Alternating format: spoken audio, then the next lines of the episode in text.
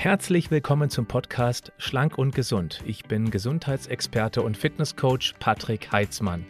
Dieser Podcast ist mir eine Herzensangelegenheit, weil ich dich unterstützen möchte, dass du noch fitter, gesünder und schlanker wirst. Schön, dass du mit dabei bist.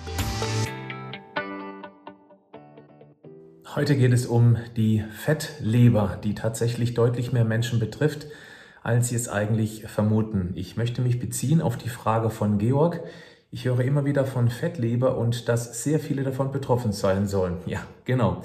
Was ist das und was kann ich tun, um sie zu verhindern? Wenn du mir schon eine ganze Weile folgst, dann weißt du, dass ich sehr gerne in einer metaphorischen Sprache spreche. Das möchte ich jetzt in diesem Fall auch einmal tun. Stelle bitte mal vor, dass die Leber eine Art Fabrik ist. Es ist die größte Stoffwechselfabrik im menschlichen Organismus.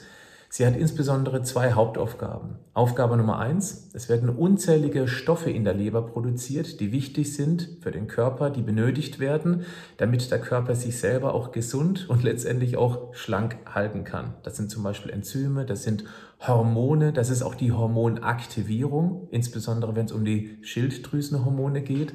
Und dann speichert die Leber auch ganz adäquate, adäquate Mengen an fettlöslichen Vitaminen, zum Beispiel A, D und E, aber auch das Vitamin B1. Die zweite Aufgabe, die ist fast noch ein bisschen wichtiger, wenn man das Ganze überhaupt in eine Art Reihenfolge bringen möchte, nämlich die Leber verpackt Gifte, um sie wieder ausscheiden zu können. Dieses Verpacken ist wichtig, weil nicht alles, was an Gift in den Körper reinkommt, kann einfach so wieder ausgeschieden werden. Das heißt, es muss erst chelatiert werden, chelatiert werden. So heißt dieser Prozess.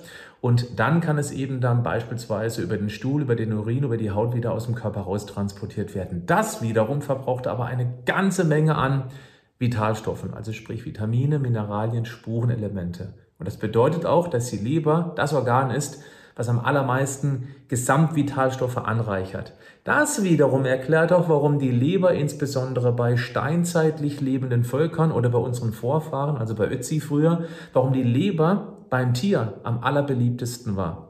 Sofern ich richtig informiert bin, war die Leber das, was immer der Häuptling des Stammes bekommen hat, weil es einfach unglaublich Kraft gab, weil es eine Multivitamin-Mineral, Achtung, Tablette in Gänsefüßchen der Natur ist bzw. war. Auch heute ist die ganz klare Empfehlung, Leber zu essen, wenn, und das ist wichtig, wenn die Leber eben von einem Tier stammt, das wirklich sehr artgerecht gelebt hatte. Ich rede nicht von der Leber von Stand- und Stalltieren, die artfremd gefüttert worden sind. Aber das mal so als Randnotiz.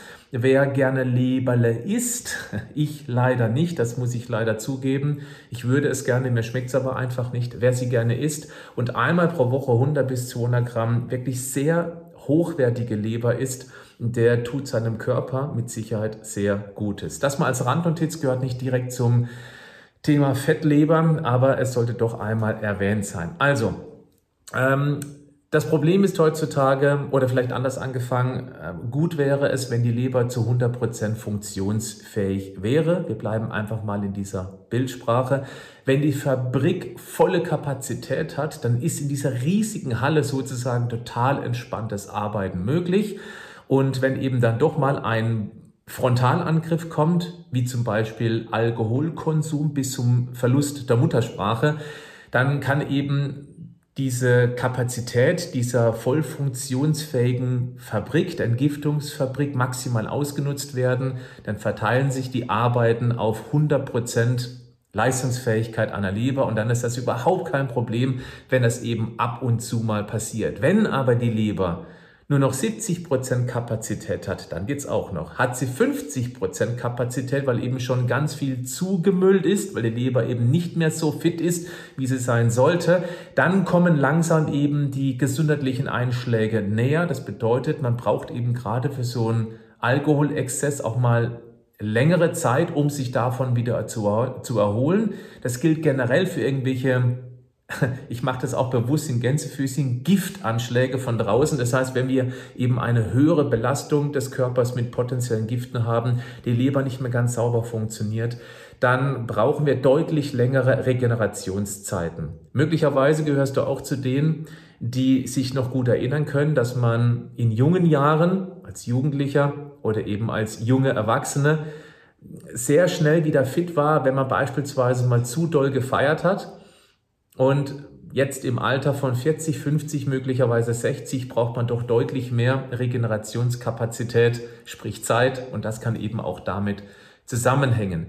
Die gute Nachricht ist, egal wie es um deine Leber im Moment steht, und ich habe nachher noch einen ganz tollen Link für dich, wo du testen kannst, ob du potenziell von einer Fettleber betroffen bist. Das Gute ist, selbst wenn du betroffen bist, die Leber hat eine unglaublich gute Regenerationsfähigkeit. Kaum ein Organ schafft das so gut wie die Leber. Ein schönes Beispiel, wenn ein Drittel der Leber, aus welchen auch Gründen auch immer, entfernt wird, operativ, dann wächst dieses fehlende ein Drittel innerhalb von wenigen Monaten wieder komplett nach. Was auch wiederum erklärt, wie wichtig es dem Körper offensichtlich ist, dass die Leber immer möglichst volle Funktionsfähigkeit hat. Wenn wir dieser Leber aber nicht die notwendigen Nährstoffe zur Verfügung stellen, die sie braucht, um sich selber zu regenerieren und auf der anderen Seite, wenn sie eben überlastet wird, insbesondere auch durch eine nicht gesunde Lebensweise, sprich auch zu viele leere Kalorien, dann schafft die Leber es eben nicht mehr, sich komplett zu regenerieren. Also, was ist jetzt eine Fettleber? Eine Fettleber ist eine übermäßige Ansammlung von Fett. Klar, logisch. Man kann eben sagen, die Halle wird immer mehr zugemüllt sozusagen und damit haben wir auf der einen Seite eine schlechtere Versorgung. Bildhaft kannst du dir das wunderbar so vorstellen. Diese riesige Fabrik, überall steht einfach Müll rum so ein Fettmüll, so Fetttonnen und dann können die einzelnen Bereiche gar nicht mehr so gut erreicht werden mit den notwendigen Vitalstoffen, damit die Leber eben dort wieder ihre Arbeit aufnehmen kann. Das heißt, es ist deutlich schwieriger, durch diese ganze Halle zu kommen, wenn eben einfach ein Haufen Müll darin rumliegt. Was ebenso passiert ist, dass die durch die Unterversorgung der einzelnen Leberbereiche, durch die Vermüllung, dass eben dort kleinere Brände entstehen können. Das sind diese Silent Inflammations, diese stillen Entzündungen. Und dann kämpfen die Leberarbeiter sozusagen an zwei Fronten. Auf der einen Seite müssen sie eben diesen Brand, diese Brände, diese Brandherde bekämpfen. Auf der anderen Seite sollen sie sich darum kümmern, dass sie eben potenzielle Gifte verpacken und eben dann ausscheidungspflichtig machen können. Das lenkt sie letztendlich von der Arbeit ab, ist doch völlig klar. Jetzt komme ich zu diesem besagten Link. Es gibt nämlich die Möglichkeit, dass du mit ein paar Werten ausrechnen kannst, mit einer sehr hohen Wahrscheinlichkeit, ob du unter einer Fettleber leidest. Ich verlinke diesen Link zum sogenannten Fatty Liver Index, also abgekürzt FLI, Fatty Liver Index. Das verlinke ich dir in die Show Notes des Podcasts beziehungsweise in die Beschreibung des Videos. Es gibt verschiedene Möglichkeiten. Ich habe mir den Melz.eu-Rechner dafür ausgesucht. Da kann man auch wunderbar zum Beispiel seinen Vitamin D-Bedarf ausrechnen. Und was du eben dafür brauchst, um diesen Fatty Liver Index herauszufinden, das ist deine Körpergröße. Dann brauchst du dein Gewicht. Das dürfte relativ einfach sein. Auch den Bauchumfang. Dann brauchst du aber auch noch zwei Blutwerte. Einmal den Gamma-GT-Wert. Das ist ein Standard-Leberwert, den du auch mit einem, ah, ich bin mir nicht ganz sicher, mit einem kleinen, aber auf alle Fälle mit einem großen Blutbild messen lassen kannst. Hätte ich vielleicht vorher nochmal nachschauen sollen. Ich kümmere mich um kleine und große Blutbilder ohnehin nicht, weil ich sowieso immer über das große Blutbild hinaus noch jede Menge andere Werte für mich beziehungsweise für Coaches testen lasse. Aber der Gamma-GT-Wert ist auf jeden Fall im großen Blutbild mit drin. Auch die sogenannten Triglyceride. Also diese fünf Werte brauchst du nochmal. Gewicht, Körpergröße, Bauchumfang, Gamma-GT und Triglyceride. Und mit diesen fünf Werten dort eingegeben, findest du raus, zu welcher Wahrscheinlichkeit du unter einer Fettleber leidest. Ganz genau wäre es dann, wenn du die Tendenz hast, durch diese Wahrscheinlichkeitsrechnung, wenn du einmal beim Arzt einen Ultraschall machen lassen würdest, einfach um auf Nummer sicher zu gehen, oder noch genauer ist natürlich ein CT beziehungsweise ein MRT, das wäre dann am allergenauesten. Okay, es gibt zwei Arten von Fettlebern, die ich einmal kurz angesprochen haben möchte. Das eine ist klar die alkoholische Fettleber. Woher die kommt, das ist keine Raketenwissenschaft, weil einfach durch viel Alkohol die Entgiftungskapazität schlichtweg überlastet ist. Und da, häufig ist es ja auch so, nicht immer, aber äh, tendenziell, Wer viel Alkohol trinkt, ernährt sich auch nicht grundlegend sehr gesund. Vor allem dann, wenn er benebelt ist, dann rauscht eben der Wurstsalat ähm, natürlich noch schneller in den Magen-Darm-Trakt, wo er eben dort auf Dauer sein Unheil anrichten kann. Also Das heißt, wenn man regelmäßig trinkt, dann ernährt man sich vor allem währenddessen vor allem nicht wirklich gesund. Also ich glaube nicht, dass man einen Salat mit Putenstreifen mit drei Liter Bier runterspült, wenn du verstehst, was ich meine. Das Ganze sorgt natürlich auch dafür, durch die Entgiftungskapazität, dass auch die Entzündungsneigung deutlich erhöht ist. Das belastet nicht nur die Lebermitarbeiter im Kampf gegen die Brände, wie eben schon erwähnt, sondern auch das Immunsystem. Das Immunsystem ist abgelenkt und das ist gar nicht gut in Zeiten von Viren, Bakterien und Parasiten, ohne jetzt auf das große C einzugehen. Die zweite Art von Fettleber, die kommt wesentlich häufiger vor tatsächlich, das ist die nicht alkoholische Fettleber. Und diese sogenannte ähm, NAFL, also ähm, nicht alkoholische Fettleber, die spüren wir nicht. Das ist das Gemeine. Das gilt auch für die alkoholische Fettleber. Es tut nicht weh, weil wenn es weh tut, dann kann man auch weiter saufen.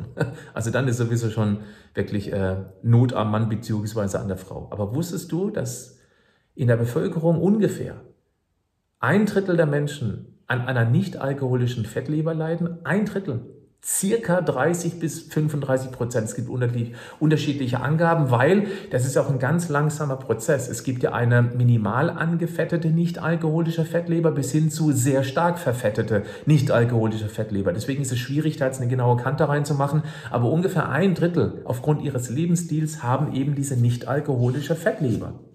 Insbesondere Übergewichtige und vor allem auch Menschen mit Diabetes Typ 2, die den bekommen haben durch Übergewichtigkeit. Achtung, das heißt nicht, dass alle Übergewichtigen eine Fettleber haben.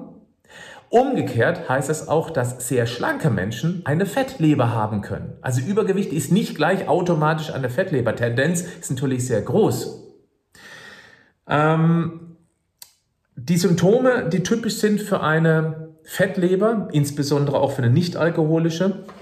Das ist Müdigkeit, das ist eine generelle Abgeschlagenheit, keinen inneren Antrieb durch die Abgeschlagenheit. Dann auch leichter Druck im Oberbauch, das ist schon mal gar kein so gutes Zeichen.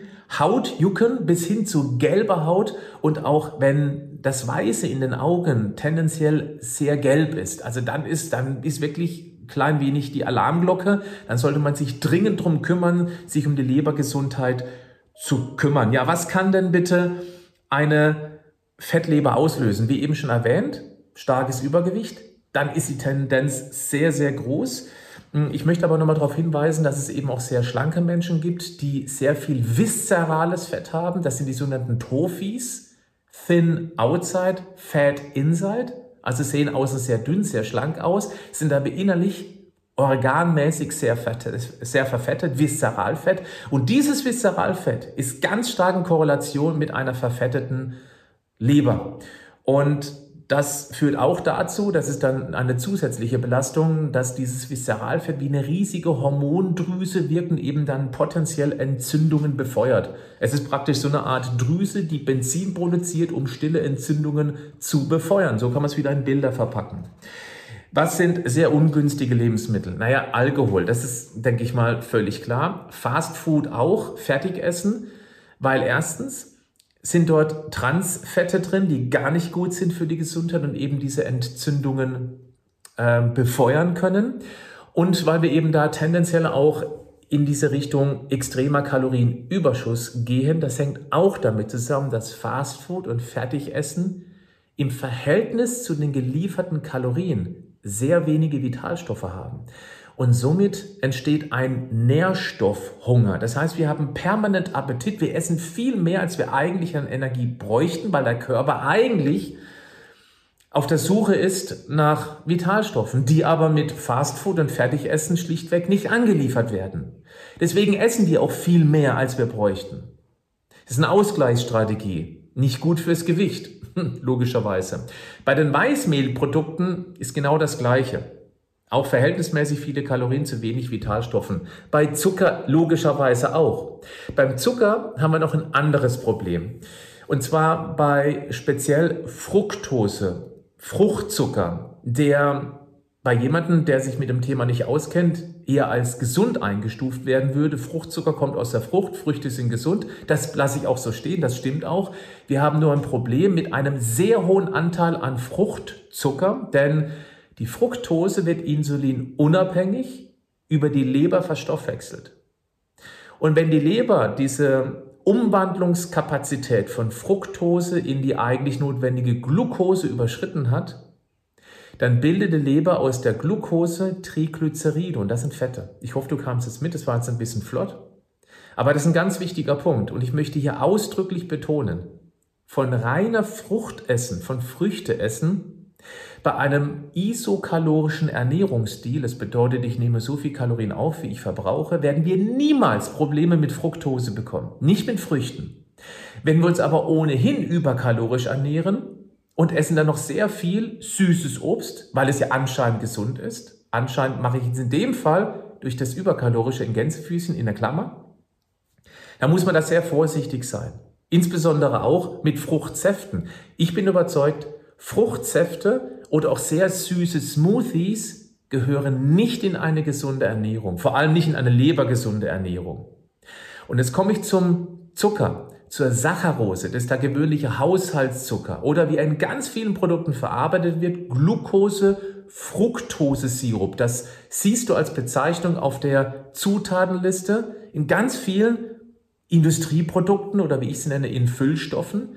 Und diese Fructose oder dieser normale Haushaltszucker, der besteht zur Hälfte aus Fructose. Die andere Hälfte ist Glucose, ist ein Zweifachzucker.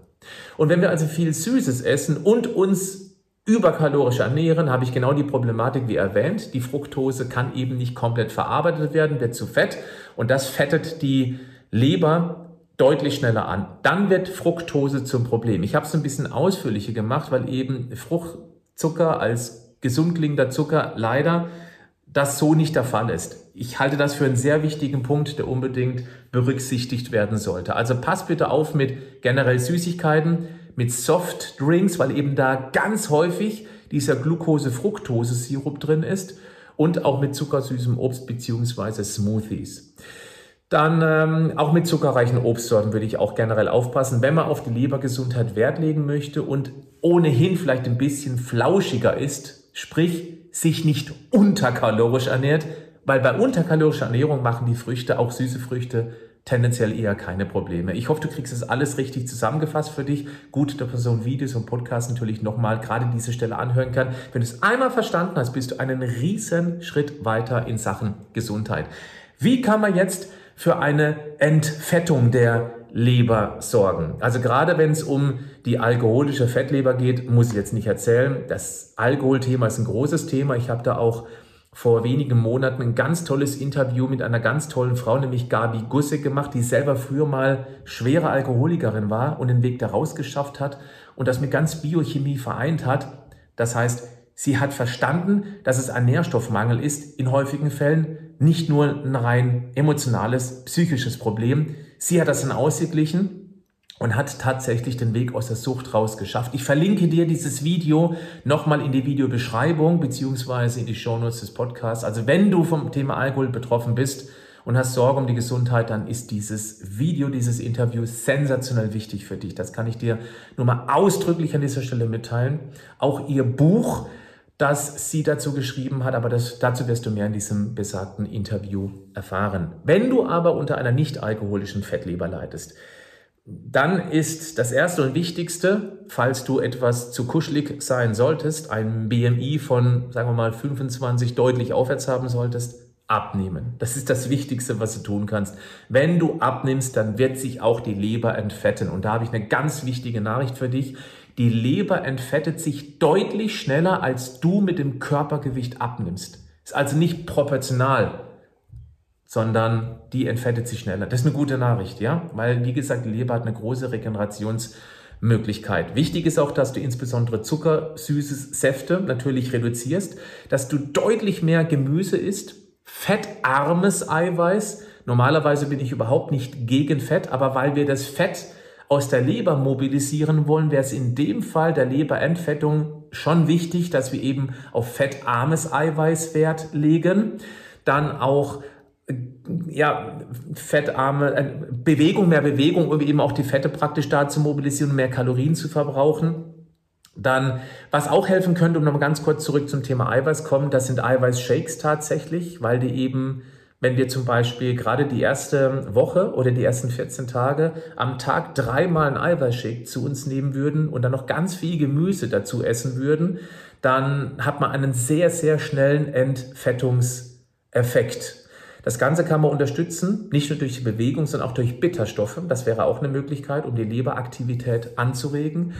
Dann das Fett, was ich zuführen würde, das soll in dem Fall ein sehr hochwertiges Fett sein, nämlich äh, etwas, was EPA und DHA liefert. Ja, beispielsweise äh, Fischölkapseln, gibt auch vegane Omega-3-Kapseln, die eben das DHA und EPA liefern. Das sind alles Dinge, die kann man da letztendlich mit einbauen. Und wenn du 14 Tage konzentriert dich drum kümmerst, vielleicht ja sogar 30 Tage Zeit lässt, dann kannst du fest davon ausgehen, dass du enorm viel Gutes für die Leber getan hast. Wenn du das Ganze konzentriert in einem Konzept verarbeitet haben möchtest, wir bei Vita Moment haben jetzt erst kürzlich dazu ein Coaching entwickelt, dieses Coaching, das ist auch kombiniert mit einem ganz speziellen Leber-Detox-Produkt, hm, ein Leberkomplex, wo sowas wie zum Beispiel Mariendistel drin ist. Und äh, das hilft dir ebenfalls, die Entgiftungsmöglichkeit der Leber deutlich zu steigern. Wenn du Lust hast, dann klick mal auf den Link in den Shownotes, in den Podcasts. Wenn du auf genau diesen Link klickst, dann bekommst du sogar noch einen 5 Euro Rabatt als ja, kleine Motivation, das Thema jetzt endlich anzugehen. Und in diesem Konzept, in diesem 30-Tage-Konzept gibt es noch so viel mehr, als dieses Video hier bietet. Du kriegst ein rundum sorglos Paket sozusagen mit Handbuch, da sind Rezepte drin. Du bekommst Videos, es sind knapp 20 Videos, die du bekommst rund um die Lebergesundheit. Wenn du dich also darum kümmern möchtest, das wichtigste Stoffwechselorgan deines Körpers auf Vordermann zu bringen, ist das auf jeden Fall eine gute Entscheidung. Klick auf den Link, schau dir das Ganze mal an. Ich wünsche dir super viel Erfolg und wenn du jetzt noch magst, dann kannst du gerne mal in die Kommentare schreiben, falls du das YouTube-Video anschaust, was du für deine Leber tust, ob du vielleicht noch Tipps hast, ob du mal unter einer deutlich verfetteten Leber gelitten hast und wie du das dann wieder unter Kontrolle bekommen hast. Ich denke mal, das gibt einige draußen, die das interessiert, weil wenn die Leber gesund ist, dann freut sich der Mensch, weil dann bist du gesund, dann bist du wach, dann bist du leistungsfähig dann kann das, was an Giften täglich auf uns wirkt, deutlich besser kompensiert bzw. wieder ausgeschieden werden. In diesem Sinne, bleib gesund, aber genau, mach auch was dafür.